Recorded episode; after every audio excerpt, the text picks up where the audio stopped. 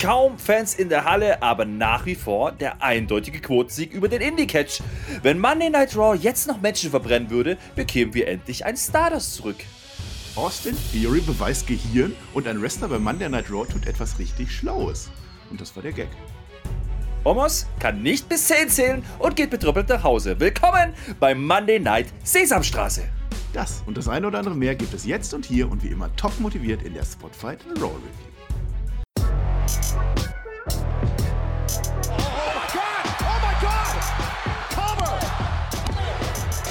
Ihr hört den Spotfight Podcast, den Wrestling Podcast mit Wrestlern, Journalisten und Experten. Wir diskutieren über WWE Monday Night Raw und wünschen euch jetzt viel Spaß beim Zuhören.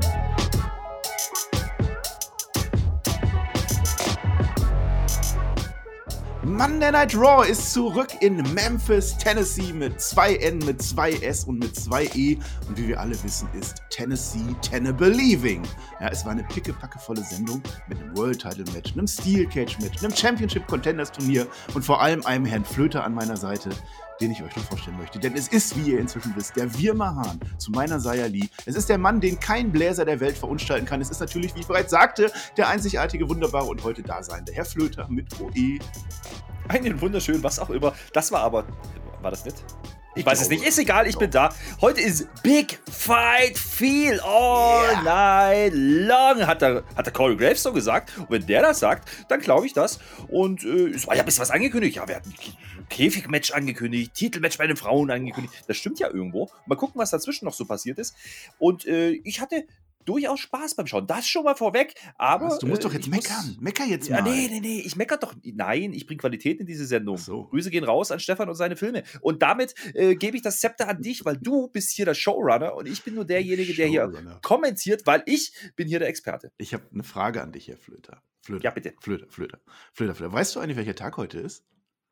Ja, selbstverständlich. Heute ist der 7. Dezember. Ah, cool. Gestern war Nikolaus. Hast du deinen Stiefel eigentlich rausgestellt?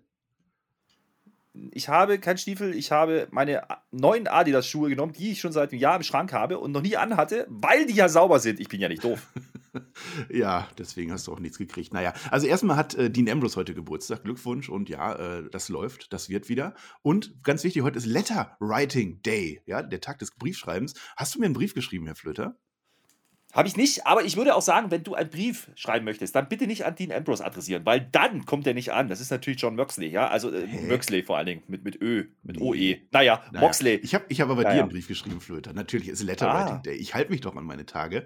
Den hätte ich auch abschicken können, dann hättest du ihn jetzt gehabt, aber ich will kein Porto zahlen, das ist es mir nicht wert. Ich habe den Brief geschrieben und wenn ihr dran bleibt und fleißig und brav zuhört, dann werde ich dir am Ende dieser Review vorlesen. Ein Brief von mir an den Herrn Flöter oh. und es sind nur oh. nette Sachen drin. Es ist natürlich, ich lobe dich. Behandlungsbogen. Ja, ja. ja Spannungsbogen. Wenn ihr auch in Zukunft solchen Spannungsbogen erleben wollt und äh, nichts verpassen wollt, dann macht ihr jetzt ein Abo, ihr drückt auf die Glocke, ihr drückt auf den Daumen, ihr macht einen Kommentar. Mehr könnt ihr nicht machen und mehr müsst ihr auch nicht machen hier auf YouTube. Da sind wir doch schon zufrieden, Flöter. Da sind wir absolut zufrieden und das hilft uns, das hilft euch, uns schneller wiederzufinden und generell ist das eine schöne Sache. Wir haben ja, wir haben ja, wir haben ja so ein bisschen Änderungen. Da ne? kommt ja bald das Zwei-Minuten-Format zu uns. Und da sind schon viele ja. rübergekommen vom News-Kanal. Dafür vielen, vielen Dank.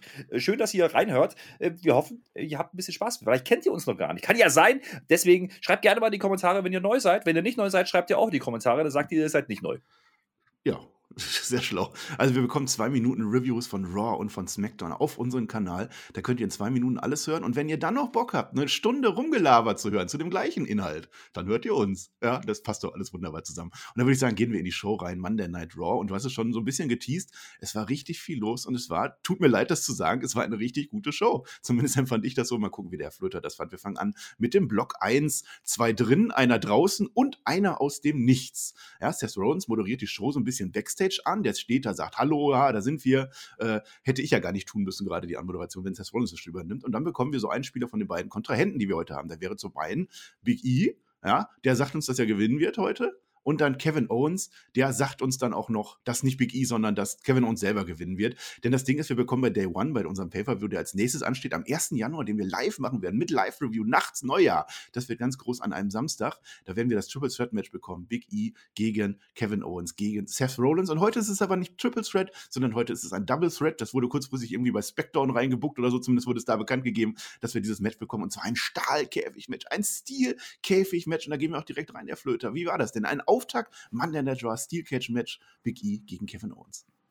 Äh, kein, kein großes Redesegment. Nee, man macht die kurz vorgeschnittenen Promos von allen dreien, die da involviert sind. Ich fand das gut. Ja, generell äh, auch die Promos muss man ja mal aufpassen, was die so sagen. Ja, also Big E bringt eine Line von Booker T erneut. You got to feel that, sucker! Ja, hat er gebracht. Äh, hat er letzte Woche schon mal gemacht. Keine Ahnung, was das für eine Anspielung ist. Ob das irgendwie einfach nur so ein Retro-Ding wieder ist, wie mit den, mit den NWO-T-Shirts, die sie da so ein bisschen adaptiert haben bei New Day. Keine Ahnung. Oh, ähm, aber Big auch. E? Big E gegen Booker T WrestleMania?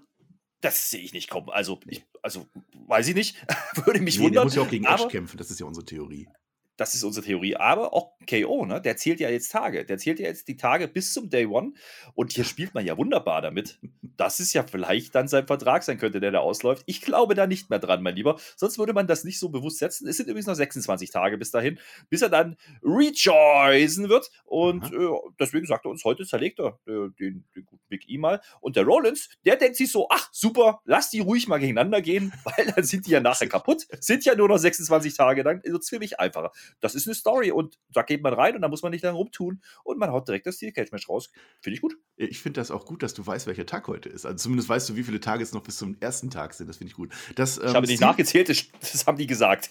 ja, aber immerhin. Ja. Das Steel Cage Match ist nicht nur ein Steel Cage Match, ich habe das vergessen zu sagen. Es ist ein Championship Contender Steel Cage Match. Ja, so habe ich die WWE verstanden. Es ist nicht Wargames. Wargames, das war äh, vorgestern. Ne? Da habt ihr eine Review, äh, eine Review sogar auf YouTube, da haben wir uns sehr gefreut massenhaft geklickt, ja. Klickt da gerne nochmal drauf, vielleicht hilft das. Da haben der Per und ich das Wargame Special auseinandergenommen. Eine durchaus gute Show mit vielleicht nicht ganz so viel äh, Inhalt für die Zukunft. Schauen wir weiter. Zumindest dieses Match. Ja, Moment, Moment, Moment. Ja. Also so unterschiedlich ist das gar nicht. Das Einzige war ja, es war ja gar kein Wargames. Da war kein Dach drauf. Und bei diesem Steel Cage Match ist auch kein Dach drauf. Ja. Also für mich ist es nur ein halbes Wargames Match mhm. gewesen. Ja, dementsprechend äh, kriegen wir jetzt hier ein waschechtes Steel Cage Match. Was das mhm. Wargames Match eigentlich auch war. Nur mit ja. zwei Ringen. Ich fand den Anfang von dem Steel Cage Match fand ich super. Kevin Owens sagt uns in der Promo vorher, dass er Big E heute bestrafen wird. Und was macht er? Er geht als erstes, versucht aus der Tür rauszugehen. Das war so seine Matchstrategie am Anfang. Ja, ja. Einfach abhauen, aus die Tür raus, rausklettern, geht ja alles. Klappt aber nicht. Es gibt keinen Shortcut, hat er gesagt. Das fand ich auch sehr schön. Und dann will er direkt mal gehen. Ja, also, das finde ich auch gut. Aber das war natürlich auch wieder alles dabei. Ne? Ehrfürchtig gucken, am Käfig rütteln Klar. und dagegen hauen. Alles abgehakt. Mensch, so macht man das. Geil. ja, klappt dann nicht mit dem Rausgehen oder rausfliehen. Und dann gibt es so ein bisschen Kampf dazwischen. Und dann ist es aber so weit, dass Kevin Owens im Big E hat, dass der selber fliehen möchte irgendwie. Äh, der ist dann auch auch im Boston Crab drin und äh, möchte raus. Und dann kommt Rollins vorbei. Natürlich kommt er vorbei, knallt die Tür zu, auf die Fingerchen, das tut auch weh und schafft es dann, dass der E halt drin bleiben muss. Und war das Match ja, 20 Minuten ging das am Ende, war, war jetzt in Ordnung, war jetzt nicht das beste Secret-Match, was ich je gesehen habe, aber für den Opener von Raw absolut in Ordnung. Wir sehen ein Big Ending vom mhm. zweiten Seil runter. Der Big E macht den Pin nicht, hätte ich besser gefunden, wenn er ihn direkt gepinnt hätte, sondern kriecht raus. Er kriecht Richtung Tür, Tür, Tür und Kevin Owens geht hinterher, versucht ihn noch zu greifen, klappt aber nicht. Big E gewinnt das Match, indem er durch die Tür rausgeht. Also entweder, entweder ich mache den Pin und zieh's durch, oder aber ich lasse Kevin Owens zumindest bewusstlos liegen, dass er es nicht mehr schafft, Big E aufzuhalten. Das fand ich so ein bisschen blöd, aber natürlich gewinnt Big E und das war auch absolut in Ordnung. Das war in Ordnung und du hast gesagt, das war jetzt nicht das beste Steel Cage Match. Ich fand aber, ist durchinteressant, wie man, wie man das dargestellt hat, denn es war gerade zu Beginn, so der, der erste Part des Matches, das waren mehr oder minder nur Schläge, dritte Bar ziehen. Ja, es war dreckig. Ja, das, das war kein richtiges Wrestling-Match in dem Sinn. Mhm. Versteht mir nicht falsch, das fand ich gut an der Stelle. Denn ähm, es ging ja darum, im Endeffekt, ne, dass sie sich gegenseitig zeigen wollen. So, und die, da ist ein bisschen Heat da und äh, ja, und Seth Rollins unterstützt das Ganze ja sowieso noch, haben wir ja gehört, der will das ja. Da waren ein paar Sachen drin, die ich dann echt cool fand. Also dieser Spear von Big E, der immer nach außen geht, ne, wo wir uns mal kurz sagen, oh, jetzt wird's gefährlich, äh, der geht halt dann einfach gegen die Wand. So, das sind die einzigsten Moves, die ich gesehen habe zu Beginn. Und der zweite Ansatz davon landet dann im Maschendraht. Das, das finde ich durchaus in Ordnung. Und dann kommen ein paar Moves dazu, Belly to Bellies und was man halt so kennt. Aber auch ein wunderschöner Moonsault direkt vom Ringseil gesprungen. Also er stand quasi in der Mitte vom, von, der, von der Maschendrahtwand ja, und springt vom obersten Seil. Ein Moonsault, das sieht man jetzt auch nicht alle Tage, geht ja auch nicht, weil er sonst nichts hat zum Festhalten. Aber das fand ich schön. Äh, das hat mich äh, durchaus unterhalten. Und auch wenn da wenig Wrestling-Aktionen an sich drin waren, ähm, habe ich das gekauft, weil das war halt einfach eine Schlacht. Und äh, die Pin-Versuche waren auch sehr, sehr wenig am Anfang. Und auch Wrestles gab es in meinen Augen fast gar nicht. Ja, also das, das äh, hat schon von der Story her gepasst. Und man hat vor allem die zwei Fliegen mit einer Klappe geschlagen. Man hat, man hat was anderes gezeigt in dieser Raw. Und man hat vor allen Dingen dem eigentlichen Match, was es dann geben wird, wrestlerisch nicht vorausgreifen müssen. Das war eigentlich sehr, sehr clever gebuckt. Ja, kann ich so bestätigen. Und dann geht das auch noch weiter nach dem Match. Also der Big E, der geht raus, wird dann von dem Rollins unfreundlich empfangen. Der ist ja immer, noch draußen nur am Rumlaufen. Und der Owens kriegt auch noch was ab. Dann rettet der Big E den Owens vor einem Stomp. Es gibt ein Belly-to-Belly an Rollins und ein Big Ending an Owens. Und Big, äh, Big E ist am Ende der, der feiert. Das ist kein 50-50-Poki, sondern Big E gewinnt das Ding. Der Witz hat seinem Titelgewinn konstant gut dargestellt. Da kann man nicht viel gegen sagen. Und wer ebenfalls stark dargestellt wird, das ist Bobby Lashley. Denn der Big E, der feiert. Wir gehen in die Werbung. Wir kommen aus der Werbung raus und sehen, wie Big E angeschlagen ist, wie alle drei Männer angeschlagen rumliegen. Äh, das ist sehr interessant gemacht. Ich fand das richtig gut. Wir sehen Bobby Lashley zu dem Zeitpunkt nicht. Die Geschichte, die uns erzählt wird, das ist die von Big E. Das ist von Big E, der gewonnen hat und der danach äh, geschlagen wurde. Wir sehen auch zuerst, die Kommentatoren gehen auch zuerst noch auf das Match ein. Die zeigen uns noch Ausschnitte von dem Match und, und von dem Finish. Und erst danach sagen sie uns, oh mein Gott, was ist gewesen? Da war natürlich Bobby Lashley und hat Spears gemacht, der hat seine Moves gemacht. Der war auch dominant. Wir haben es geschafft, diese Menschen im Grunde alle dominant darzustellen. Vielleicht Kevin Owens heute nicht ganz so. Und, und einen Bobby Lashley mit reinzunehmen, der eigentlich in der Fehde gar nicht drin ist, das, das fand ich so gut. Also dieses Stilmittel, dass ich es nicht zeige und dann hinterher es aufkläre, äh, Herr Flöter, das fand ich richtig gut. Es war überraschend auch. Es war nicht dieser Film. Nee, das war nicht dieser Film. Komme ich gleich drauf. Du hast gerade über Stilmittel gesprochen. Ich habe mich ja die ganze Zeit gefragt, ne, was heute da irgendwie anders war. Was hat sich irgendwie anders angefühlt? Ich habe gedacht, okay, das Match läuft halt anders, als man es erwarten konnte. Aber ich glaube, da waren auch einfach mehr Kameras. Als es, beziehungsweise hat man sie sinnvoll positioniert, ja. Man hat wirklich Wert auf eine gute Inszenierung gelegt, während des Matches schon. Ja, da gab es eine Cam, die auf die Tür gezeigt hat, da gab es eine Cam von links, von rechts, von vorn. Und es gab eine Cam, die immer auf Seth Rollins war. Das hat durchaus Sinn gemacht, was sie da produziert haben. Und gerade beim Super Big Ending, den es da gab zwischendrin, ne, da schaut nämlich Big E extra in die Kamera. Durch diesen Maschendrahtzaun äh, wird der gefilmt. Das war echt ein cooles Bild. Also, es sind Kleinigkeiten, aber das ist cool. Und das, was du ansprichst, dass man eben mal eine Werbepause nicht dafür nutzt, um zu sagen, okay, danach ist alles vergessen und vergeben und wir machen einfach weiter Programm. Nee, das hat man genau nicht gemacht. Und man hätte ja Lashley auch einfach so zurückbringen können. Nee, du hast genau richtig gesagt. Der Champ wurde super stark dargestellt. Ja? Seth bekommt seine Momente und dann gehen wir in die Werbung. Und danach kommen wir wieder und alle liegen auf einmal. Und jeder denkt so, was war das? Und erst dann kriegen wir aufgelöst, dass Lashley gekommen ist. Das war durchaus cool gemacht. Das, das, das liebe ich, ja. Und ganz ehrlich, ich möchte dir einen Award verleihen. Direkt zum Anfang. Oh, die mhm. goldene Flöte. Absolut richtig, natürlich für Lashley, ja. Weil das ist das, das haben wir, glaube ich, letzte oder vorletzte Woche sogar angesprochen, ja. Warum interessiert es denn Lashley jetzt eigentlich gar nicht mehr mit dem Titel? Und zack, da ist er wieder. Wir kriegen später noch eine Promo, greife ich jetzt mal schon vorweg, ja, mit MVP, wo er dann erklärt, naja, Freunde, ihr habt über Titelmatches geredet und meinen Namen nicht genannt in diesem Zug. Und das ist doch die valide Begründung, warum er rein muss. Keine Ahnung, wie sie es jetzt booking-technisch lösen, ob wir jetzt ein Vorbei bekommen. Aber ich finde es durchaus interessant, dass man Lashley nicht vergessen hat. Und jetzt macht natürlich die Lashley-Erzählung auch Sinn, dass er nämlich sehr, sehr dominant war in den letzten Folgen. Äh, gerade gegen die Mysterios haben wir alle nicht vergessen, wie das dargestellt wurde. Ganz ehrlich, Lashley ist doch derjenige, der hier den Gamechanger macht in dieser kompletten Konstellation mit den dreien. Jetzt haben wir vier Leute im Main Event, die alle valide den Titel gewinnen könnten. Das habe ich schon lange nicht mehr so gesehen. Finde ich richtig gut. Und wie man es dargestellt und umgesetzt hat, dieses Stilmittel, was du ansprichst, nach der Werbung, ähm, eben doch weiterzumachen im Programm. Das hat man zuletzt mal gemacht bei Brock Lesnar, ja, bei, bei, bei SmackDown. Da haben wir es auch schon gut gefunden. Ganz ehrlich, das könnt ihr gerne öfter tun. Also mir hat das gefallen. Du hast halt wirklich mal das Gefühl, das, was vor der Werbung passiert, hat danach einen Mehrwert gehabt, auch wenn wir es noch gar nicht wussten vor der Werbung. Das hat Bock gemacht. Also generell das ganze Segment, auch das am Ende der Show, das war kurz vor Main Event mit Bobby Lashley, dass wir da noch die Aufklärung kriegen und es, es ergibt Sinn. Das ist das Schöne daran. Bobby Lashley gegen Big E muss ich jetzt nicht nochmal haben, aber jetzt lass den Big E wirklich gegen alle gewinnen. Diese Fehde gewinnen, Royal Rumble gewinnen, alles, also nicht den Royal Rumble gewinnen, sondern bei Royal Rumble gewinnen und dann vielleicht wirklich gegen Edge und dann das große Match Edge gegen Big E und dann entscheiden sie sich entweder wir ziehen das mit Big E durch oder wir geben Edge nochmal seinen großen Moment. Das finde ich eine super Story, wenn die das so machen. Wenn sie zwischendurch Rollins den Gürtel geben, nehme ich auch. Das dann irgendwann vielleicht mit Roman Reigns verknüpft, was weiß ich, finde ich gut, da ist viel Potenzial und dieses Raw, also wie die das aufgebaut haben, fand ich heute wirklich richtig. Weil es ist alles erklärt. Ja, es ist alles erklärt, warum alle Namen da eine Daseinsberechtigung haben. Wir haben Seth Rollins, der hat diese Mappe gewonnen. Okay, Number One Contender. Dann haben haben wir die Geschichte mit KO gehabt. Der hat sich da reingelogen letzte Woche, erklärt. Und Lashley war halt Champion vorher. Natürlich meldet er Ansprüche an und er attackiert einfach alle drei und macht sie platt. Das ist doch eine valide Erzählweise für den Main Event. Also ganz ehrlich, das wird von Woche zu Woche wirklich interessanter. Also ich hätte es kaum geglaubt, ja, hätte mir eine vorher gesagt, dieser Dezember wird interessant, was das Title Picture angeht. Hätte ich gesagt, ach komm, hör auf, die, die überbrücken jetzt halt Zeit, Weihnachten, Silvester und dann machen wir ein bisschen Day One und da geht es dann neu los. Nee, man macht genau das Gegenteil. Man erzählt schon seit vor Survivor Series eigentlich diese Story und das finde ich gut. Und jetzt bringen ah, wir mit Lashley nochmal einen on top liebe Leute, das tut uns auch echt leid, aber es ist tatsächlich so, dass Raw gut ist im Moment. Schauen wir mal, wie es weitergeht. Block 2, da gehen wir auf die Tag Team Division ein. Acht Mann in der Championship Contender Tag Team Edition. Und das fand ich jetzt auch nicht so verkehrt, weil wir da auch nicht einfach sagen, Schnips, wir machen Titelmatches, sondern wir machen zumindest ein Turnier. Und das Turnier soll heißen ein RK Bronament. Ja, musste ich ja schon wieder schmunzeln. Das war natürlich die Idee von Riddle. Und äh, Sonja and Pierce, die fanden das doof. Die heißen ja jetzt Sonja and Pierce, das hat Becky Lynch ja so gesagt. Und äh, die, beide, beide tragen jetzt so, so einen WWE Broadcaster Blazer, so einen von damals an, aus, aus den 80ern, 90ern raus. Also nicht Sonja und Pierce. Nicht Sonja und Pierce, nein, sondern Riddle und Orton. Riddle bringt den natürlich mit, hat den schon an, freut sich. Und Randy Orton, der, der ist noch so ein bisschen grummelig, ja. Aber weil er ein Mann des Volkes ist und das Volk so, Randy, Randy, zieht er das dann auch an und die beiden brüllten. Da war ein Schmunster dabei. Auch generell, wie, wie, wie Riddle am, äh, mitkommentieren ist und das durchzieht. Also, das war schon gut.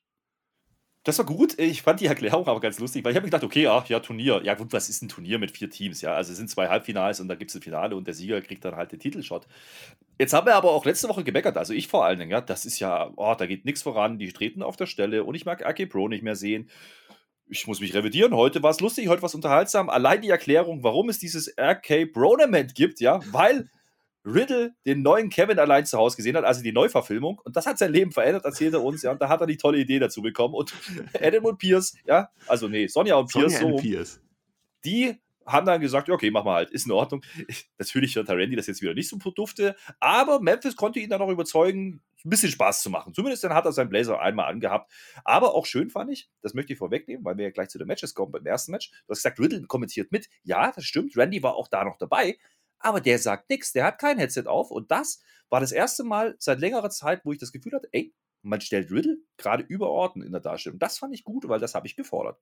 Ja, siehst du, und die haben auf dich gehört. Die müssen, müssen häufiger unsere Reviews hören, ganz einfach. Und ihr auch, damit ihr das öfter macht, Abonnement. Ja, das, das, musste ich jetzt ausnutzen, ja, ich musste das sagen. Du sagst es tatsächlich, wir machen Halbfinals. Wir zeigen im Laufe der Show auch mehrfach dieses äh, Turnier, äh, diesen Turnierbaum. Äh, Bracket, ja, geil. Bracket, ja. ja. aber es ist halt letztlich ein Halbfinale und Finale. Das Finale. Ja, aber da war eine Schlange mit, mit Scooter drauf. Also das ist. Ja, fand ich auch witzig. Die ja. Street Profits gegen AJ Styles und Omos ist unser erstes Halbfinale.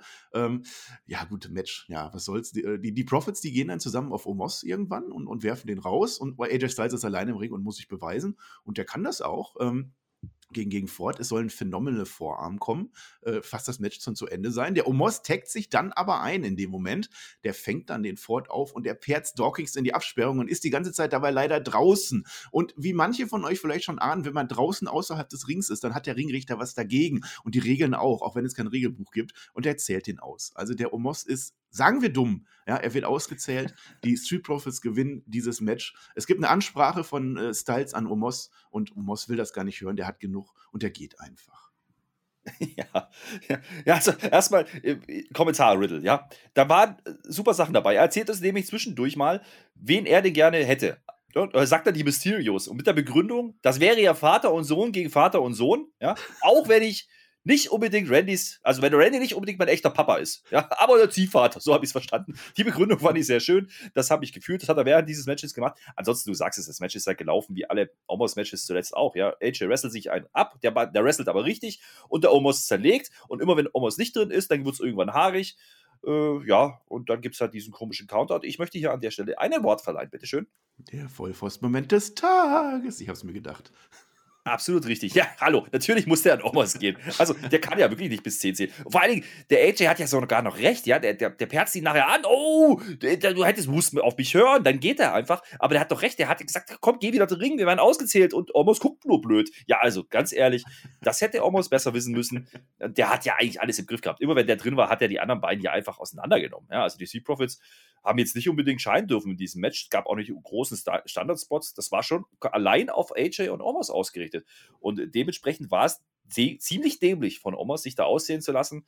Ähm, aber auch hier erkenne ich einen Mehrwert, ja. Also jetzt hat man diese Sachen mehrfach erzählt, ja, AJ Omos, da kriselt es so ein bisschen. Und es geht ja noch weiter. Dann gibt es ja den guten Riddle. Der ist ja jetzt Field Reporter, wie er uns erklärt, hat ja immer noch sein, sein, sein Blazer an und kommt da rein und fragt jetzt äh, den AJ, sag mal, was war denn da jetzt los und überhaupt und äh, seid ihr euch nicht mehr so grün? Das da hat nicht so richtig Bock drauf und sagt dann bloß so eine Standard-Bundesliga-Antwort, wir sind ein tolles Team, da waren ein paar Missverständnisse.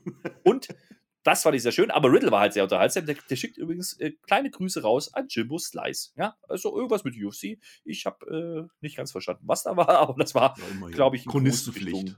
Chronistenpflicht. Ja. Aber ich, äh, Riddle in dieser, dieser Rolle war wirklich sehr, sehr unterhaltsam. Ja, das ist cheesy, aber das ist Entertainment. Und äh, ganz ehrlich, Riddle mit Blazer als Field Reporter habe ich geliebt. Dafür sind wir da. Backstage sehen wir dann noch, wie äh, Randy Orton als Broadcaster kündigt. Also der hat schon wieder genug, aber er hat immerhin mitgemacht, also warum nicht? Äh, aber jetzt für das zweite Match ist er halt nicht mehr mit am Ring. Da muss äh, Riddle uns alleine unterhalten und das schafft er auch ganz gut. Das zweite Match ist deine Lieblingswrestler, die Mysterios gegen die Alpha Academy. Der Rey Mysterio vorher, äh, der sagt irgendwas von wegen, wir sind die Mysterios, wir sind so klein, bla bla bla. Aber sind die doch gar nicht. Das stimmt gar nicht. Rey Mysterio lügt uns, liegt uns an. Ich habe das nachgeguckt. Dominic Mysterio, der ist ein 1,85 Meter und der ist der größte im Ring, einschließlich des Refs. Naja, und der Otis, der Otis, hast du den Otis gesehen? Der, der Otis, der ist, Otis der, der, ist nicht mehr aufzuhalten. Weißt du, der steht kurz ja, vor der Explosion ja. und dann bewahre uns Gott, wenn die den Otis mal freilassen. Äh, ja. ja. und die blenden halt auch den Turnierbaum wieder ein. Das ist wichtig. Falls irgendjemand den Überblick verloren hat, der ist noch mal da.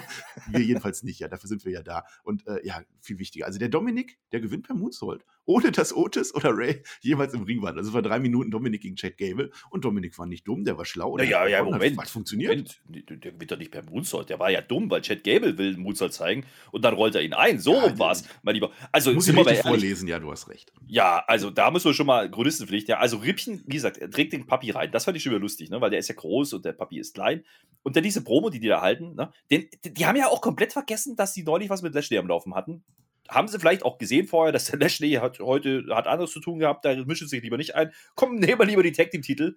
So, das ist der Plan. Ich, ich sag mal so, also du hast vorhin Teserstreifen erwähnt wenn wir jetzt natürlich im ersten Match, ne, wenn wir genau diese Konstellation uns anschauen, ist es ja Heel gegen Faces. Ja? Oder Heels versus Faces, beiden Matches. Natürlich müssen jetzt hier die Heels gewinnen. Und das fand ich schon von Anfang an ein bisschen doof, weil die Mysterios, die haben kein Standing. Ja? Die Alpha Academy hätte ich gern gesehen, aber das macht natürlich keinen Sinn, die gegen AJ und Oberst zu, zu stellen, obwohl man das ein bisschen geteased hatte, aber es wäre halt Heel versus Heel.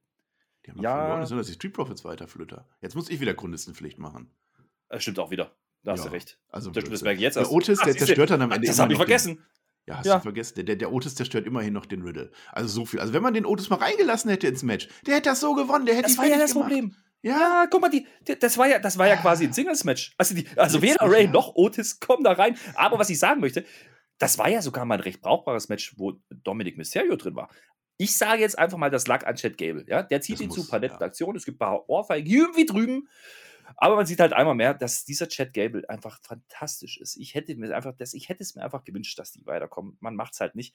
Ja. Ähm, wie gesagt, das Finish, das war halt wieder so dieses typische Ding. Also Dom Dominic Mysterio, der, der reißt eigentlich nichts und rollt dann halt am Ende ein und das ist halt Bullshit. Ja, also das möchte ich nicht sehen. Ja, also dann, dann, lass ihn doch ein bisschen was zeigen. Ja, er gewinnt, aber ich will es nicht sehen, weil, er, weil es ist nichts wert. So, und ja. Otis und Chad Gable ist jetzt leider noch weniger wert und das macht mich noch trauriger. Aber wir haben ja immer noch Riddle, weil der kann ja interviewen. So. Ja, das Ganze hat jetzt zwei Sachen aufgebaut. Nächste Woche sehen wir dann das Finale des RK Bronaments, äh, die Street Profits gegen die Mysterios. Und das zweite, die zweite Erkenntnis, offenbar baut das jetzt Omos gegen Rotes auf. Das muss es einfach. Ich will das sehen. Das wird passieren. Mhm. So, gucken wir mal ja, Block und? 3. Nein, ja, du hast noch was ganz warte, Wichtiges. Sag mal das Wichtigste, ja. was du heute sagen willst. Ja, nee, ich, äh, ich, ich, also ich glaube ja, dass man ja immer noch, also wir hatten ja vorher dieses Segment, ne, mit Randy und, und Riddle. Wo Randy eben sagt, nee, komm, jetzt mach ich allein, mach das allein. So. Beim zweiten Match sitzt er nämlich allein am Pult und macht dann das Interview und deswegen kann nämlich Randy Orton ihm dann auch nicht mehr helfen, als der Otis da durchtritt ja. am Ende. Da könnte man ja auch schon wieder reininterpretieren, ach, das war dem, das war dem Randy dann wieder egal. Ja, da hat er den Riddle halt geopfert. Indirekt, aber das ist schon da gewesen. Also da kann man schon was draus machen am Ende, auch bei den beiden noch Richtung Split. Ich habe neuerdings, ich habe einen neuen Lieblingswester bei Raw. Also zumindest Top 5. Also man, einer, doch, mindestens Top 5 Austin Theory. Den finde ich immer besser. Wir sind bei Block 3. Eigentlich wollten wir Block 3 das mit Edge und The Miss machen, ähm, aber da war zu wenig passiert. Deswegen jetzt Block 3. Der Theory hat Gehirn und ich finde es immer, immer besser. Tut mir leid, dass ich wieder loben muss. Denn Austin Theory geht wieder zu Vince McMahon und Vince McMahon ist wieder in der Show. Das heißt, es ist ihm wirklich wichtig, diesen Austin Theory zu pushen. Das finde ich super. Noch ein. Ich setze noch einen drauf. Ja. Er hat wieder das rote Handy in der Hand. Oh. Stimmt. Uiuiui. Das wird, das wird mhm. das große Payoff, dieses rote Handy. Ja. Jetzt ist aber der nächste Schritt erstmal im Training von, von Austin Theory gefragt. Also er ist ja der Mentor von Austin Theory. Ähm, der wäre ja überrascht darüber, ein Match zu kriegen. So. Jetzt gibt der Vince ihm ein Match. Also hat der Theory noch nicht so ganz gelernt. Also so habe ich das verstanden. Also man muss ja lernen, überraschen zu können, ohne dabei selbst überrascht zu sein. Und jetzt ja, sagt der Vince. The unexpected. Sowas, ja. genau. Und jetzt sagt mhm. der Vince, ja, du kriegst ein Match, wärst du überrascht? Und Theory sagt, ja, ich wäre überrascht. Und Vince, oh, oh hast nichts gelernt oder was? Irgendwie so. Ja, das war das erste. Das waren zwei Segmente, muss man dazu sagen. Das war das erste. Und da habe ich gedacht, okay, das geht natürlich noch irgendwie weiter. Und es gibt ja dann noch die, das, den zweiten Einspieler. Ja, da geht es ja, ja, dann drum. Ja, da geht's, der, der, ja, aber das hat ja aufeinander aufgebaut. Dementsprechend war das schon wieder sinnvoll. Ich habe ich hab mich schon gefragt, okay, was, was, was wollte er denn jetzt? Okay, man hat es jetzt nochmal aufgegriffen und letzte Woche war es das jetzt? Nee. Da geht es ja drum, ach, du hast jetzt doch kein Match übrigens, aber Vince McMahon verlangt von Austin Theory. Ja, beeindrucke mich jetzt. Trotzdem, was macht Austin Theory? Er macht Hampelmänner. Jetzt mal im Ernst. er macht nicht nur Hampelmänner. Er zeichnet zuerst mal seine Apps, er zieht sein T-Shirt an und zeigt seine Apps und macht dann Hampelmann, um den Chef zu beeindrucken. Das sah schon sehr witzig aus. Ich habe es in doppelter Geschwindigkeit laufen, das ist dann noch witziger aus, ja. Ja, aber pass also, auf, das wird noch besser. Das wird noch besser. Noch, noch besser, ja. ja? Ja, weil, weil Vince ist ja nicht doof, ja. Der, der hat ja so viel Erfahrung. Der, wie lange macht er das? 50 Jahre mindestens. Locker, locker. Ja. Und ich habe eigentlich so, ich, er hat es nicht gesagt, glaube ich, aber ich glaube, er hat sich gedacht, ah, stop it! Ja? das fand so. ich gut. Ja. ja. Weil er dann sagt, okay, das hat jetzt nicht funktioniert, mach mal was anderes und benutze dein Gehirn, um mich zu beeindrucken. Das fand ich geil und Austin Siri rennt einfach los. Wie geil ist los. das? Der hat eine Idee, der hat, der hat sich was überlegt, ja, super. So, dann ist erstmal Ende, so jetzt, äh, Show geht weiter, lalalala. so, und dann haben wir ein Match. Finn Balor gegen T-Bar ja, hm, kann man machen. Äh, unter vier Minuten zwar, aber ein, ein kurzes, aber ein richtig gutes Match. Ich fand das richtig gut, es war aber leider viel zu kurz. Coole Gras geht am Ende fast in so einen Chokeslam-Konter runter. Also ich hätte fast gesehen, wie T-Bar einen riesen Chokeslam an Finn Balor vom dritten Seil macht. Macht der nicht, sondern der äh, Grace geht durch. Ist auch egal, Finn Balor gewinnt, freut sich. Und dann kommt Austin Theory und er überrascht Vince McMahon. Und ich weiß nicht, ob Vince McMahon das geahnt hat oder nicht, oder ob er überrascht ist. Das werden wir heute nicht mehr erfahren. Aber der Austin Theory, der überrascht Vince McMahon, indem er Finn Balor überrascht. Der attackiert ihn von hinten und macht ein Selfie mit ihm. Und liebe Leute, genau so baut man Leute auf. Wir haben einen Austin Theory, der nichts wert war vorher. Wir setzen ihn mit dem Vince McMahon, mit einem der größten Menschen im Wrestling aller Zeiten. Und der baut ihn jetzt schon, ja, mit Gehirn, mit Gehirn hat er. Ja, der baut ihn jetzt vier Wochen, glaube ich, am Stück auf der, der, wird als schlauer Mann dargestellt, aber trotzdem als cheesy, als witziger Mann. Ich finde das so gut, was die aus den Siri gerade machen. Und Gehirn hat er mhm. auch. Ja. Ja, fand ich auch, weil ich habe mich, hab mich wirklich zu der Zeit gefragt, okay, was ist, was machen die jetzt mit diesem Finn Bella und Tiber-Match? Weil das war dann auch kurz vom Main Event.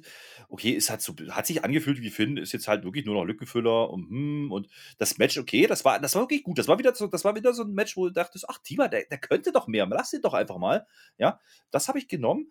Äh, er darf halt sogar ein bisschen glänzen gegen Finn Balor an der Stelle. Also er hat relativ viel Oberhand. Gut, vier Minuten, ne? Aber äh, das Ende habe ich nicht ganz so gekauft. Da gab es ja diesen coole Gras dann eigentlich nur deswegen, weil er nach diesem Chokeslam-Ansatz per Handkante, ja, runterfällt.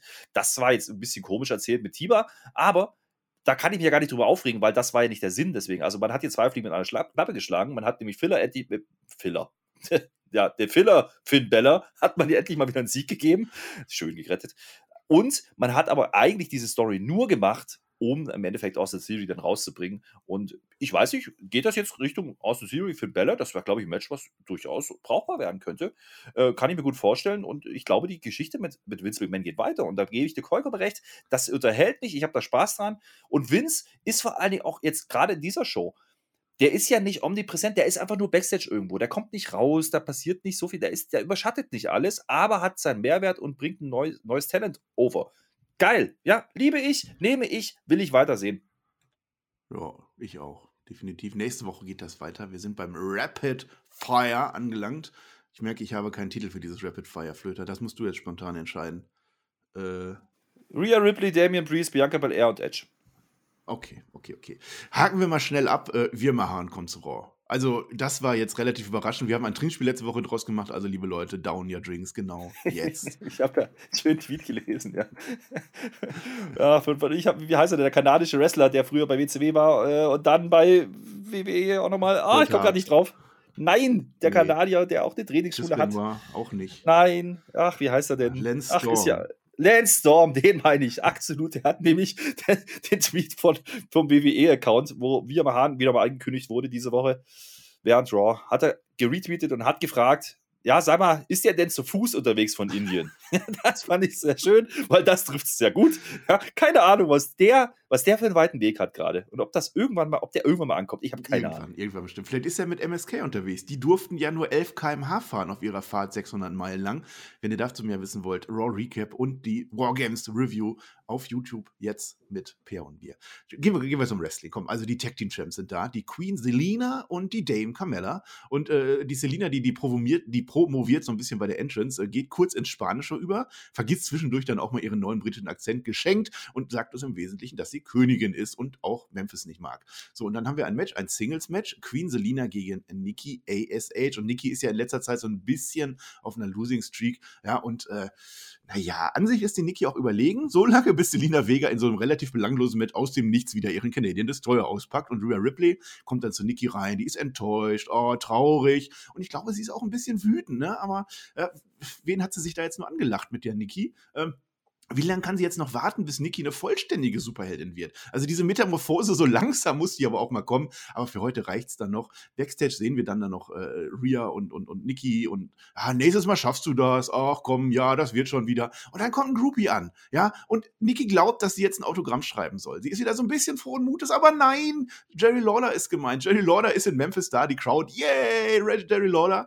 Äh, und ja, der macht dann das Interview. Das hat vermutlich irgendwas mit Memphis zu tun. Vielleicht beginnt man aber auch einen Aufbau für ein ganz, ganz großes Wrestling-Match. Vielleicht Booker T gegen Jerry Lawler. Kann das sein? Ich glaube, du hast da was verpasst, mein Lieber. Ja? Mhm. Denn nach der Promo von äh, Selina, ja, da sagt nämlich Corey Graves im Kommentar einen Satz, ja. Mhm. Der sagt nämlich, endlich jemand mit Krone, auf den man in Memphis auch stolz sein kann. Ja, mhm. Memphis, Jerry Lauder. Da war ja schon der erste, die erste Anspielung von Jerry Lauder. Ja? ja? hast du verpasst. Und deswegen kommt natürlich am Ende Jerry Lauder, weil ist halt seine Hometown, ne? Also ist halt sein Heimatgebiet, da ist er groß geworden, großer Star gewesen. Ähm, das, ist, das ist ja, ich habe neulich erst den Film wieder geschaut, äh, wo es darum ging, um das Leben ähm, von, von Andy Kaufman, ja. Äh, hm. Das war ja dieser Entertainer, ja? mit dem er da auch eine Story hatte. Da spielt Jerry Lawler sie übrigens selber, also von 99 der Film. Deswegen, äh, ich finde das schon, das war eine große Nummer zu der Zeit und natürlich liebt Memphis Jerry Lawler und das ist der Einzige, der einen Krone tragen darf, ja, in Memphis. So, das, das hat man schön gemacht. Warum rede ich darüber? Ja, weil das Match halt das war, was man erwarten kann. Ne? Haare ziehen, kratzen, schreien und einrollen. Lieben wir. Und wenn das noch nicht reicht, dann machst du halt noch einen Code Red. Hat gepasst, ja, dann hätten, hätte der aber eigentlich zu Queen Selina gehen müssen, aber soweit haben sie dann auch nicht gedacht. Nein, aber ich kann noch mal erwähnen, also selbst so ein kleines Ding hatte heute irgendwie Sinn, wenn man Jerry Lawler einführt und wenn man ein bisschen mit, mit Nikki äh, eine Storyline entwickelt. Also ich habe ja, Additional Info. Ja, Jerry Lawler hat seinen Vertrag mit WWE verlängert. Oh, also doch gegen mhm. Booker T bei WrestleMania. das weiß nicht ich viel nicht. zu meckern hatte ich auch bei Damien Priest gegen Robert Root und jetzt habe ich schon verraten, es war nämlich eine US-Title Open Challenge, ist aber auch egal, weil die wird wieder off-air angenommen, während wir irgendwas anderes machen. Und äh, ja, das Match, ja Gott, ne? Der Sigler will irgendwann eingreifen, der ist ja mit Robert Root, der ist ja bei den Dirty Dogs zusammen. Äh, Priest lässt, lässt, sich dann ablenken und man denkt, oh mein Gott, Robert Root gewinnt, oh mein Gott, aber zum Glück ist dann die Werbung und wir resetten einfach alles, fangen das Match nochmal neu an. Äh, durchaus ansehnlich. Priest, der verteidigt am Ende per Reckoning. Minimale Storyline-Entwicklung, ja, weil jetzt Sigler attackiert ihn nochmal. Vermutlich ist das dann nächste Woche dran. Steht ein bisschen auf der Stelle, aber solange man Damien Priest weiter stark hält, ist das in Ordnung, finde ich. Ja, das stimmt. Also, mein klar, sind wir ganz ehrlich, also Root ist der Edeljobber aktuell. Ja, also sowohl als Tag Team als auch im Singles-Bereich jetzt in diesem Match. Er macht halt dieses Match Open Challenge. Er steht auch einfach da, da gibt es keine Story, der ist halt einfach da, der kommt nicht raus oder irgendwas Großes. Nee, nee, das macht man einfach. Aber er ist halt ein Veteran, ja, der immer im Ring brauchbar abliefert. Ist eine okaye Ansetzung hier. Und du hast ja mit Ziggler auch dieses Zünger an der Waage, da kann man ja was reininterpretieren, dass da was gehen könnte ganz ehrlich, es glaubt keiner dran. Ja, aber das ist nicht so schlimm. Das Einzige, was mich ein bisschen stört, ist, dass die Dirty Dogs offensichtlich, ja, diese ja, Technik-Titel, nachdem sie ja ihre Chance. Dirty Dogs, dass die ja, dass die jetzt äh, ja, nicht interessiert, dass da das äh, Pronement läuft, ja, das ist dann, ist, ist denen, glaube ich, egal, weil die haben ja ihre Titelchance vertan. Ja, gut, sei, sei, sei man hat es halt dafür genutzt und das habe ich dann später verstanden, eben um Sigler damit reinzubringen, das ist dann auch okay. Interessant ist aber nach wie vor die Darstellung von Damien Priest, wie ich finde. Da müssen wir ja auch mal drüber reden. Ja, wir haben jetzt gesagt, ach, mit dem Kajal und so, aber die haben ja schon auch mit dem Entrance, ne? da ist ja diese Dualität in Damien Priest. Ja? Du hast ja immer, das wird ja auch dargestellt symbolisch beim Entrance. Das ist diese Engel-Teufel-Nummer so ein bisschen. Ne? Der, Entrance wird zweigeteilt, die LED-Wand. Das finde ich gar nicht so schlecht, was man da macht. Äh, der, der, liebe Damien, ja, der ist zwar gut, aber es reicht irgendwie manchmal nicht so richtig. Und gerade wenn es da gegen zwei geht, wird es auch ein bisschen enger. Und dann kommt der Kajalpriest, der Böse, ja, und der gewinnt dann die Kämpfe zuletzt. Das ist äh, schon eine Story-Entwicklung oder ein Character-Building, was man da macht. Und ja, es wird auf Sigler gegen Root äh, Sigler gegen Priest jetzt rauslaufen. Und das ist, glaube ich, auch ein Match, was man machen kann. Das finde ich in Ordnung. Und interessanter Fakt an der Stelle auch: Damien Priest, das habe ich heute gelesen, ja, ist ja Anfang 22, äh, 2021 ins Main-Roster gezogen worden. Ja. Seitdem wurde er nie gepinnt oder zur Aufgabe oh. gezogen, oh. zumindest nicht in One-on-One-Matches. Also jetzt mal im Ernst, ne? Man kann ja den Branche-Primus viel vorwerfen, aber nicht, dass die mit ihm ein schlechtes Storytelling machen und einen schlechten Call-Up gemacht haben und ein mhm. Character-Building verpasst haben. Nee, Macht mal die Augen auf, liebe Freunde. Das kann WWE nach wie vor. Manchmal kriegen wir es bloß nicht mit. Das ist interessant. Ich hoffe, die wissen das auch. Ich habe jetzt, ich muss mich wieder entschuldigen, weil ich habe noch ein tolles Match bei Raw gesehen. Es tut mir echt leid, vielleicht willst du mich eines Besseren belehren. Bianca eher gegen Doudrop habe ich gesehen. Also das Match, das hatte ja durchaus einen Aufbau. Das zieht sich jetzt auch so durch die Wochen durch zwischen den beiden. Die neue Doudrop gefällt mir natürlich besser als diese Eva Marie Doudrop, das ist ja ganz klar. Die attackiert auch direkt bei Valairs Entrance, haben wir sofort Aggressionen mit drin, bleibt dominant im Match. Die darf endlich zeigen, was sie kann. Ja, und noch nicht so ganz. Ich habe noch ein bisschen angezogene Handbremse gesehen, aber früher oder später kommt wieder die alte Piper Niven raus. Freue ich mich drauf. Die Belair, die muss halt dagegen ankämpfen, ja. Und auch das ist die richtige Rolle, in der ich Bianca Belair sehen will. Genau in solchen Matches. Dass sie kämpft, dass sie versucht, sich durchzupushen und nicht irgendwelche Langeweile-Promos, die wir jetzt über Wochen und Monate gesehen haben. Dann kommt die Belair, die kommt kurz mit dem Spinebuster wieder rein. Tudor bleibt aber dominant. Vaderbomb gibt's, Kick-Out, also das war schon so, habe ich schon fast gesagt, oh Gott, das ist ja ein Two-Count, also die haben ja richtig, die haben ja richtig was aufgebaut und, und auch, dass ich jetzt im Detail über das Match spreche, ich fand, das ist ein gutes Zeichen. Dann nimmt die Dudorf, die lässt sie, äh, das war jetzt ein bisschen doof, die, die nimmt die Schmetterlinge aus den Haaren von Bianca Belair raus, also etwas, was meines Wissens nicht mit einem Wrestling-Move gemein hat, die sollte einfach nur gewinnen, die sollte einfach dieses Match beenden, macht sie nicht, ein Cannonball geht dann daneben, Bianca Belair wittert Luft, kriegt den KOD aber nicht durch und nach 13 Minuten geht die Doudrop einfach weg. Ja, und dann gewinnt Bianca Belair dann per Countout. Finde ich jetzt in mhm. der Stelle eigentlich in Ordnung. Die Crowd war auch dabei in dem Match, erstaunlicherweise.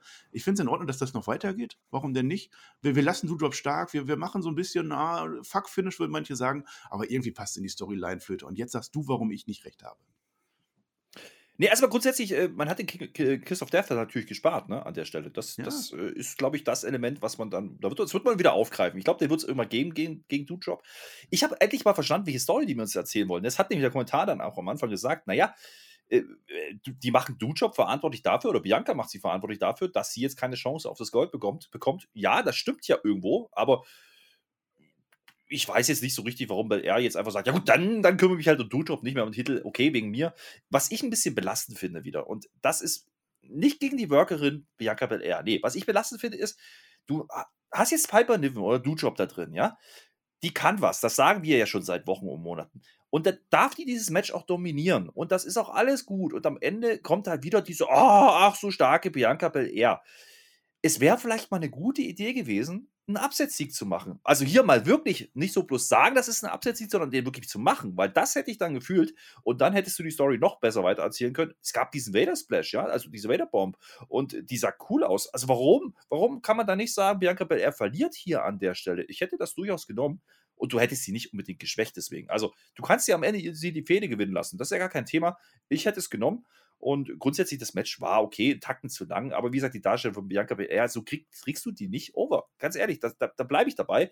Das wird nicht funktionieren. Und Du-Job, wie gesagt, ich glaube, sie hat einmal mehr gezeigt, die ist zu höheren Berufen. Die bringt vieles mit und die hat vor allem diese Körperlichkeit, aber ist im Ring trotzdem eine, die sich bewegen kann und die richtig, richtig gut ist. So eine hat gefehlt. Ja, das ist eben nicht so eine Tamina, das ist eine, die wresteln kann. Und das möchte ich gerne öfter sehen. Deswegen hätte ich den Absetzsieg durchaus genommen. Und übrigens, wenn man das im Gesamtkontext der Show stellt, ja, gab es danach das Match Bella gegen Tiba, wo wir im Endeffekt den gleichen Verlauf hatten, ja. Also der, der, der Heel, der körperlich überlegen ist, dominiert und am Ende gibt es den Upset, in Anführungsstrichen, und der Face gewinnt.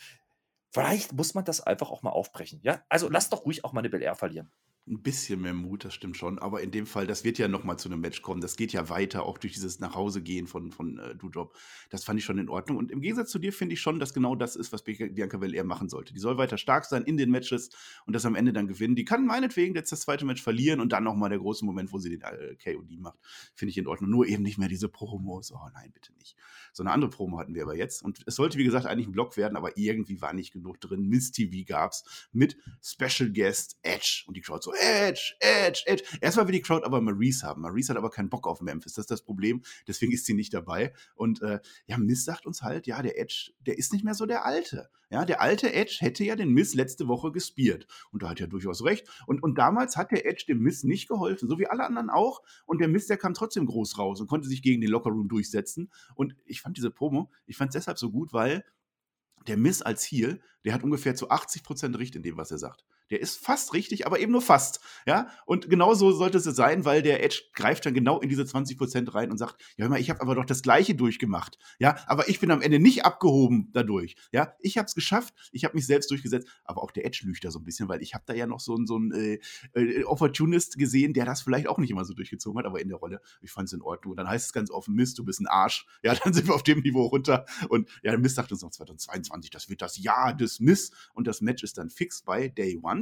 Ich wusste nicht, ich dachte, das wäre schon fix, aber jetzt ist es fix. Heute noch nicht, weil, und das sehen wir auch ganz offen, Miss ein bisschen Angst hat vor dem Match.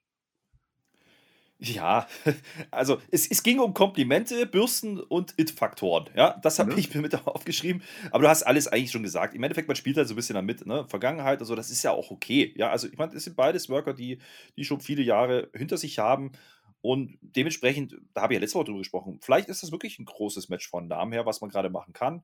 Ja, und Miss ist natürlich hier der Heal. So, also der das, das, ich, ich habe das auch gesehen. Also er hat viele richtige Sachen gesagt. Ja, er sagt nämlich, ah, der hat mir letzte Woche ein Kompliment gemacht. Was ist denn mit dem los? Das kann doch gar nicht sein. Das ist ja nicht mit der Edge. So und äh, ne, und bezeichnet ihn als mental schwach. Ja, das finde ich schon in Ordnung. Aber dann kommt der Edge und sagt, na ja, aber Freundlichkeit ist ja keine Schwäche. Und da hat er auch wieder recht gehabt. Also das geht dann schon hin und her. War ein ganz nettes Rededuell, war nicht so stark wie letzte Woche. Ist ganz ehrlich. Diesen Part hätte man letzte Woche genauso machen können aber hat man nicht getan. Ja, du hast gesagt, ich habe das, also ganz ehrlich, ich habe das Match auch schon als fix gesehen. Ich habe das für mich auch schon abgehakt für Day mhm. One, dass das angesetzt wird oder ist. Äh, jetzt hat man es halt nochmal offiziell gemacht. Aber es war ja, und das ist der kleine Cliffhanger an der Stelle, das hat man letzte Woche schon gemacht. Edge sagt wieder, naja, wir sind ja in Memphis, wir sind ja hier, wir stehen doch schon hier, also lass es doch gleich machen. Und natürlich kommt Miss wieder genau mit demselben No wie letzte Woche. Also, das ist schon ein kleiner Aufbau, den man da macht. Aber du hast gesagt, das ist ja nicht ohne Grund im Rapid Fire. Also, da, da war halt außer, wir machen jetzt die Ansetzung offiziell, war da jetzt nicht ganz so viel drin. 9000 hm, Dollar kosten die Schuhe von Miss und äh, Edge fragt ihn, ja, warum hast du die ja. denn an? Ja, die, die sind doch gar nicht ja, so. Ja, der Kommentar auch. Der sagt dann am Ende, ja, die 9000 Euro Schuhe waren offensichtlich rutschig. Ja. Ärgerlich. Ein letztes Rapid Fire haben wir noch. 24-7 Champion Dana Brooke. Die rennt mitten in die 24-7 Brigade, äh, Brigade rein. Ach, Schuss wieder als Baum verkleidet, war wieder witzig. Aber die können sie ja nicht angreifen und wir haben so ein bisschen Gentleman's Agreement, wir greifen Dana Brooke auch nicht an. Äh, Reggie kommt, dann schützt sie dann auch, weil wir haben jetzt eine neue Kandidatin auf den Gürtelflöter. Tamina kommt, aber mehr sehen wir auch nicht. Also großer Cliffhanger, kann Tamina Dana Brooke einfangen? Ist jetzt Main Event Zeit? Main Event Block, liebe Leute.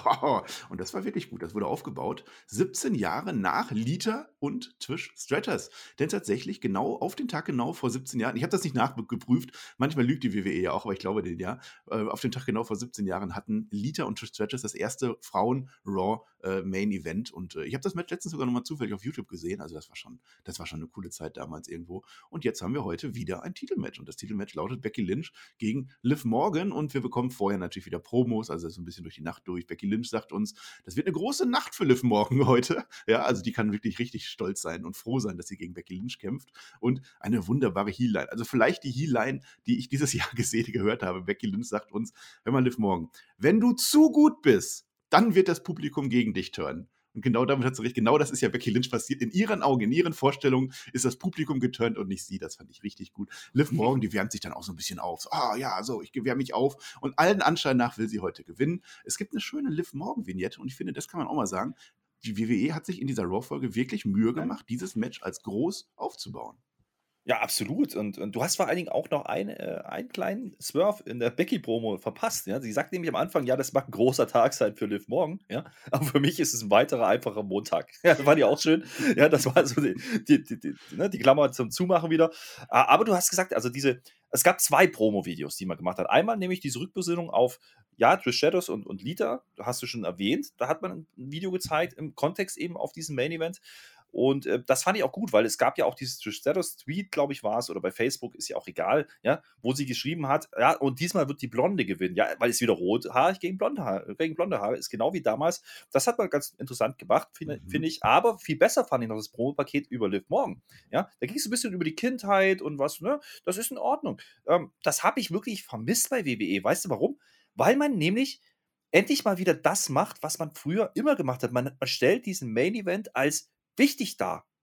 Ja, hm. der, der bedeutet auf einmal was. Das Match an sich, die Ansetzung schön und gut, aber wenn du ihn nicht entsprechend darstellst oder nur irgendwelche Segmente im Gang machst, wo halt einer sagt, ich gewinne, ich gewinne, da, dann ist das halt zu wenig. Ich hatte hier wirklich das Gefühl, mit diesen zwei Vignetten, die man dazwischendurch gemacht hat, mit den Promos, man hat uns gesagt, hey, das Match heute ist wichtig.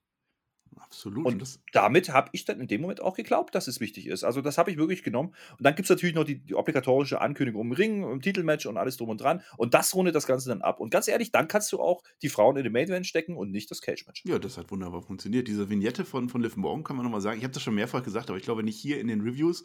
Ähm, die stammen aus der Doku damals von Liv Morgan oder über Liv Morgan auf dem Network absolut äh, Cook-Empfehlung. Müsst ihr auf alle Fälle gucken. Ich weiß nicht genau, wie sie heißt, aber da sieht man halt die Karriere von Liv Morgan und wie, wie die WWE ganz offen erzählt, wie die WWE sie immer wieder, immer wieder hintergangen hat und immer wieder klein gedrückt hat. Da gibt es eine Szene, wo sie steht ähm, auf der Gorilla-Position, man wärmt sich schon für ein Match auf, ist schon bereit, will rausgehen und dann kommt Michael P.S. Hayes raus. Äh, Leute, ich verarsche euch nicht, euer Match ist gecancelt. Ja, ärgerlich, ihr könnt wieder nach Hause gehen. Also diese Doku ist absolut guckenswert und dieses Match finde ich aber auch, ehrlich gesagt, ähm, die Liv, die kämpft von Anfang an mit den Tränen. Also ich glaube, das ist ein Gimmick. Ich glaube, das macht die schon irgendwie bewusst, aber äh, wahrscheinlich auch so gefühlt für sich.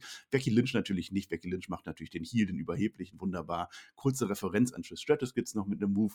Ähm, Liv Morgan ist aber aufgeweckt dabei, kann sich immer so ein bisschen kontern. Flotter Auftakt, toller Auftakt, würde ich fast sagen. Ähm, und je länger das dauert, desto mehr merkt die Liv aber, wie gut die Becky eigentlich ist. Ne? Die kommt da nicht mehr durch. Becky Lynch wird nicht müde. Die wird nicht müde, ihr das mitzuteilen auch. Und, und Liv Morgan kommt nicht mit an. Sie gibt nicht auf, das nicht. Aber immer wieder, wenn sie ihre eigenen Moves versucht, der kommt sie nicht durch. Ähm, hinten ruhig dann äh, durch äh, raus dann aber doch. Also irgendwann merkt Becky Lynch dann auch, ja, Liv Morgan, vielleicht kann die doch. Und es gibt eine längere Hope-Phase. Die Tränen kommen dann wieder, Hoffnung keimt auf. Ja, und dann geht es irgendwie hin und her. Also das Finish war äh, top, äh, top Speed. Es geht hin und her. Ein Reversal nach dem nächsten und am Ende dann nach einer Viertelstunde ein Einroller von Becky Lynch an Liv Morgan mit Griff ins Seil. Unfair, Becky Lynch. Ja, sie verteidigt diesen Titel und wir sehen, ganz wichtig, also der Meme des Jahres vielleicht, einen wütenden Blick von einem Mädel in der Crowd. Ja, es ist das Angry Liv Girl, die kann das nicht fassen. Oh mein Gott, die Liv hat verloren und Becky hat verteidigt und Raw, eine wirklich gute Ausgabe Raw endet damit. Ja, also du hast vieles Richtiges gesagt. Also mir hat das Match in weiten Teilen wrestlerisch auch gefallen. Ja, ähm, wie eigentlich alle Matches zuletzt, wenn, Rick, wenn Becky im Ring stand, ja. Und das hat hier Methode. Das haben sie ja gut gemacht, denn das hilft ja auch Liv in dem Moment, ne? Da hatte ich ja so ein bisschen Zweifel dran. Wie will man die denn darstellen? Weil die sieht manchmal ein bisschen sloppy aus, ein bisschen, ah, die zieht das nicht durch. Also wenn sie irgendwie Anlauf nimmt, dann sieht das manchmal ein bisschen zurückhaltend aus. Becky kann das, ja. Aber Becky tut auch alles dafür, sie gut aussehen zu lassen an der Stelle, ja. Man sieht an einer Stelle mal, da, da wird gecallt, ja, ganz klar. Da gibt es so eben der Ansatz dieses Hope-Spots für Liv Morgan. Und man sieht ja ganz klar, Becky hat hier die Führung in diesem Match. Das ist ja auch richtig. Die hat wahrscheinlich auch die größere Erfahrung. Alles gut, ja. Aber sie tut eben auch alles, um ihre Gegnerin, eben Liv Morgan hier an der Stelle gut aussehen zu lassen. Und das das macht eine gute Wrestlerin aus. Ja, und das können viele andere von denen nicht. Und dann kann auch eine Liv Morgan glaubhaft verkauft werden in dem Main Event. Also, wie gesagt, ich hatte ein bisschen Zweifel dran, aber das haben die gut gemacht. Und die Match-Story hat man ja technisch am Ende dann auch auf Willen runtergebrochen. Ja, also die Story ist doch, Mensch, wenn die will, diese Liv Morgan, dann kann die Champion werden. Das ist simpel, aber das hat funktioniert für mich. Ich habe nicht dran geglaubt, dass sie jetzt wirklich gewinnt, aber man hat es gut erzählt und du hast gesagt, diese Schlussphase mit dem Griff wieder ins Seil bei dem Einroller, das ist ja Long-Term-Booking, liebe Freunde. Ja, das ist ja das, was wir immer verlangt haben. Das hat die doch jetzt ein paar Mal gemacht. Und natürlich auch diese Drehen, die du angesprochen hast. Auch das ist eine Story. Ja, also ganz ehrlich, es läuft doch vieles darauf hinaus, dass Liv Morgan einen erneuten Anlauf nehmen wird, ja, und daran daran finde ich langsam wirklich gefallen, weil langsam kaufe ich das. Und wenn das die, der Output ist, äh, am Anfang, wo die es angesetzt haben, habe ich gedacht, ach, naja, ist ein bisschen random mit Liv Morgan. Ja? Aber wenn das wirklich schon lange Zeit geplant war, dass sie am Anfang eben oder während der Abwesenheit so auf einmal verliert, wo jeder dachte, hä, die ist doch jetzt eigentlich dran, ne? Money in the Bank und dann weiter. Und auf einmal nutzt man das für diese Story. Ich weiß nicht, ob das Zufall war oder ob das wirklich von langer Hand geplant war, aber jetzt machen sie viel draus. Vielleicht sogar Richtung Royal Rumble. Darf man ja auch nicht vergessen. Also vielleicht ist ja Liv Morgan diejenige, die den Rumble dann gewinnt und darüber die nächste Chance erhält. Und dann kannst du natürlich diese David gegen Goliath Underdog-Story weiterspielen. Und das ist dann auch der Grund, warum er es vielleicht nicht beim Pay-Per-View gemacht hat, ähm, sondern eben bei Raw. Und das hat mir durchaus gefallen. Wie gesagt, das war ein Main-Event, der sich angefühlt hat wie ein Main-Event. Hm, ja, in Verbindung mit diesen 17 Jahren äh, Trish Stratus Lita hat das richtig gut reingepasst. Man hat den Frauen wirklich einen Fokus gegeben und äh, auch dank Becky Lynch konnte Liv Morgan wirklich überzeugen. Also ich äh, habe Liv Morgan, glaube ich, noch nie so gut ja. gesehen. Ne? Ja, und brauchst du ja auch. Genau ja. das ist es doch. Also im Endeffekt, wenn du, wenn du, wenn du nicht so viele, du hast halt nur eine Becky Lynch, du hast nur eine Charlotte, so und dann hast du vielleicht eine Bianca Belair mit Abstrichen. Ähm, ja, die anderen sind entweder verletzt oder gerade nicht im Programm. Dementsprechend was willst du machen? Du, du musst jemanden nehmen, die vielleicht noch nicht das große Showing hatte. Und das hat man hier gut gemacht. Und dann musste sie gut darstellen. Und da ist es auch nicht so wichtig, ob die das Match jetzt verliert. Wie gesagt, wenn die Story ist, dass sie mit ihren Gefühlen kämpft, dass sie überwältigt ist, dass sie aber den Willen dann aufbringt und sich später irgendwann den Titel vielleicht holt, dann ist das eine Story, die man genauso erzählen kann und äh, die dann auch glaubhaft sein kann für den Titelverlust von Becky Lynch. Und daran hatte ich Zweifel, das haben sie mir in dieser Folge Raw beantwortet. Ja, so kann das dann auch funktionieren. Ich glaube nicht dran, dass Liv Morgan das macht. Ich glaube auch nicht mal, dass es ein Rematch gibt, weiß ich nicht. Ich glaube auch nicht, dass das seit äh, Money in the Bank aufgebaut wurde. Man hat es ja zwischendurch komplett fallen gelassen irgendwie. Aber jetzt greift man es natürlich gerne wieder auf. Und das funktioniert dann auch. Und das sehe ich allemal lieber, als wenn jetzt wieder da irgendwie Bianca Belair reinkommt oder wer auch immer. Richtig. Früher oder später. Und wenn nicht, hoffentlich. Ja? Ja. Und wenn nicht, hat man zumindest einen guten Raw Main Event gemacht damit. Das genau. ist auch in Ordnung. Und das ist auch wichtig. Ein Fazit und eine gute Raw-Folge. Ich habe es jetzt schon gesagt. Also Straft mich Lügen, schreibt in die Kommentare, wie schlecht Raw jetzt wieder war, aber diese Raw-Folge hat mich drei Stunden lang gefesselt. Ich fand es wirklich gut. Da waren, natürlich, es ist immer irgendwas dabei, wo du sagst, äh, brauchst du das jetzt? Und natürlich kannst du die eine Stunde wieder streichen, aber ich fand, das war wirklich gut. Wir hatten ein Steel Catch-Match am Anfang, die Geschichte mit Lashley, wunderbar. Das Main-Event, der Main-Event, soll ich sagen, mit Becky Lynch und Liv Morgan hat wunderbar funktioniert. Dieses RK Bronament, ja, das war albern. Es war wrestlerisch jetzt nicht ganz so toll, aber wir haben Stories gehabt in jedem Match plus das mit Riddle. Das war doch wunderbar. Damien Priest kann weiter gut aussehen. Ja, MVP ist zurück. Also selbst das mit Dana Brooke und, Tamina fand ich jetzt gar nicht so verkehrt. Und dann hast du immer noch Austin Theory, der von Vince McMahon jetzt gepusht wird. Was willst du mehr? Also wenn euch dieses Raw nicht gefällt, wie das im Moment läuft, dann gefällt euch die WWE einfach nicht. Dann akzeptiert das, dann guckt das nicht mehr, hört unsere Reviews und gut ist. Aber an diesem Raw kann man nicht viel aussetzen, finde ich. Ja, es ist ein Raw, was sich einreiht in den Aufwärtstrend. Das definitiv, da gehe ich mit. Ich würde jetzt nicht so weit gehen, dass ich sage, das hat mich jetzt gänzlich gefesselt. Da habe ich schon andere Raws in der Vergangenheit gesehen, aber das ist schon viele, viele Jahre her, ja, wo das der Fall war. Und ich war deutlich jünger, das muss man auch sagen.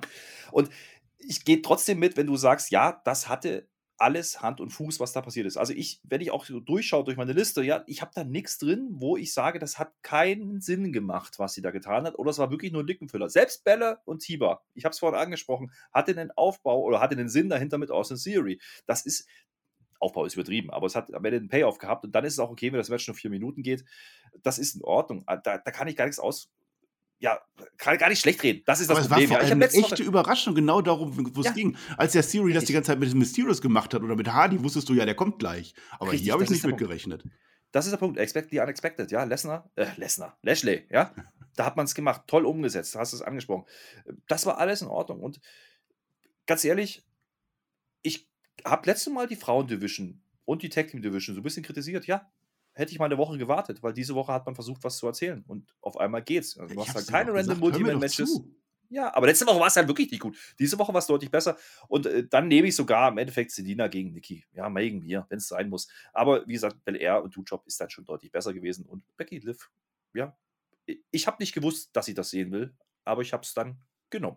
Und äh, das nicht widerwillig. Also dementsprechend äh, sehr, sehr, sehr gute Raw. Also es ist jetzt keine 10 von 10, auch wieder nicht. Nein, aber das muss auch Raw gar nicht sein. Also darauf bearbeiten wir hin. Das soll Day One werden und der ist richtig gut im Aufbau gerade unterwegs für so einen C-Namen Pay-Per-View. Das finde ich schon durchaus interessant, was man davor hat. Ich glaube, dass WWE wirklich mit Day One einen ganz, ganz großen Kickoff macht für 2022.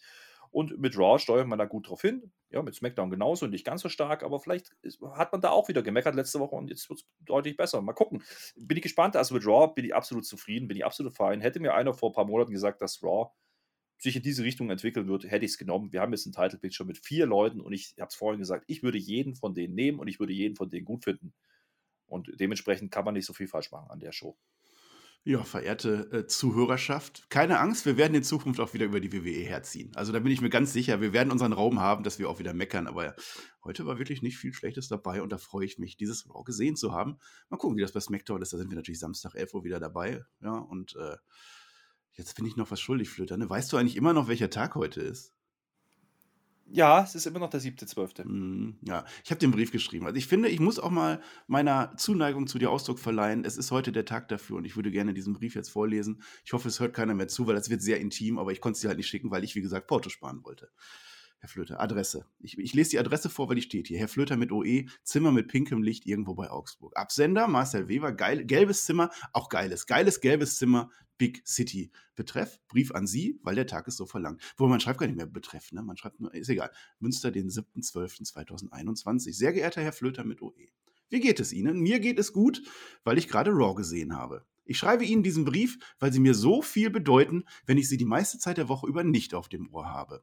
Ich mag Ihre tiefe, manchmal auch hohe, aber immer laute und schnelle Stimme, weil sie mich stets daran erinnert, wie viel mir Ruhe im Leben bedeutet. Und diese Ruhe bekomme ich auch immer wieder, wenn Sie wieder für ihr Fazit 20 Minuten lang nach Wörtern bezahlt werden und ich gucke, ob im Bad noch das Licht an ist. Dafür möchte ich mich an dieser Stelle herzlich bedanken. Sie sind eine Inspiration für mich und nach nur drei Minuten mit Ihnen sind drei Stunden Raw auf einmal nicht mehr ganz so schlimm. Herr Flöter mit OE, ich mag Sie dafür, wie sehr Sie auf die korrekte Schreibweise Ihres Fake-Namens achten, um anderen Menschen zu zeigen, wie wichtig Sie sind und sich mit wenig Recht auch genauso fühlen. Ihre stets in voller Pracht glänzenden Augenringe sind Motivation für uns alle, besser auf sich selbst zu achten und gegen den von Ihnen mit stolz demonstrierten Alterungsprozess anzukämpfen. Herr Flöter mit OE, ich freue mich und es ist mir eine große Ehre, mit Ihnen Spotify seit nunmehr acht Monaten als Team WWE zu bereichern. Ein Team, das auch jetzt noch keinen Namen hat, weil die Obrigkeiten von AEW Ihnen, Herr Flöter mit OE, nicht die gleiche Wertschätzung entgegenbringen wie ich und mir. Und damit wünsche ich uns acht weitere strahlende Monate fruchtender Zusammenarbeit, die allenfalls von einem unterirdischen WWE-Produkt und ihrer Stimme beeinträchtigt werden kann und verbleibe mit freundlichen Grüßen, Ihr Marcel Weber. PS, den Nia Jax Theme Song, ne? Den hätten sie schon singen können, Herr Flöter. Ich habe gesungen, ja, ich habe gesungen bei den Wargames, ich habe gesungen beim Royal Rumble 92. Den kann man übrigens gucken jetzt was wir da gemacht haben. Spotschau 5, ja, Royal Rumble 92, da war der TJ auch dabei. Und da habe ich Spaß gehabt. Leider warst du auch dabei. Das ist nicht so mhm. schlimm, aber ich habe durchaus mit TJ interessante Sachen gesprochen. Also, da haben wir besprochen, ne? Sachen. Du warst ja überhaupt nicht drin, ja. Du hattest halt ein gelbes Zimmer, bist deswegen aufgefallen. Das ist in Ordnung. Ich möchte aber hier auch nicht austeilen an der Stelle jetzt gegen dich. Hast du jetzt eigentlich einen Brief geschrieben? Du hattest jetzt knapp Nein. eine Stunde Zeit, einen Brief zu schreiben, am Briefschreibtag. Nein weil ich ja die Qualität in diese Raw-Review bringen musste. Wieder mal, und das habe ich in Perfektion getan. Grüße gehen raus an Steffen an dieser Stelle. Und damit bin ich auch fertig. Ich äh, gehe jetzt hier raus mit Schön mit Ö. Und übrigens, GW, genug Wrestling für heute, aber nicht im negativen Sinne. Und mein Lieber, und jetzt kannst du noch sagen, warum SmackDown super wird. Nee, ich sag nichts mehr. Ich habe dir gerade einen Brief geschrieben und ich erwarte jetzt auch einen. Herr Flöter wird mir bei SmackDown seinen Brief vorlesen. Bis dahin, Dankeschön und auf Wiedersehen. Eine Postkarte.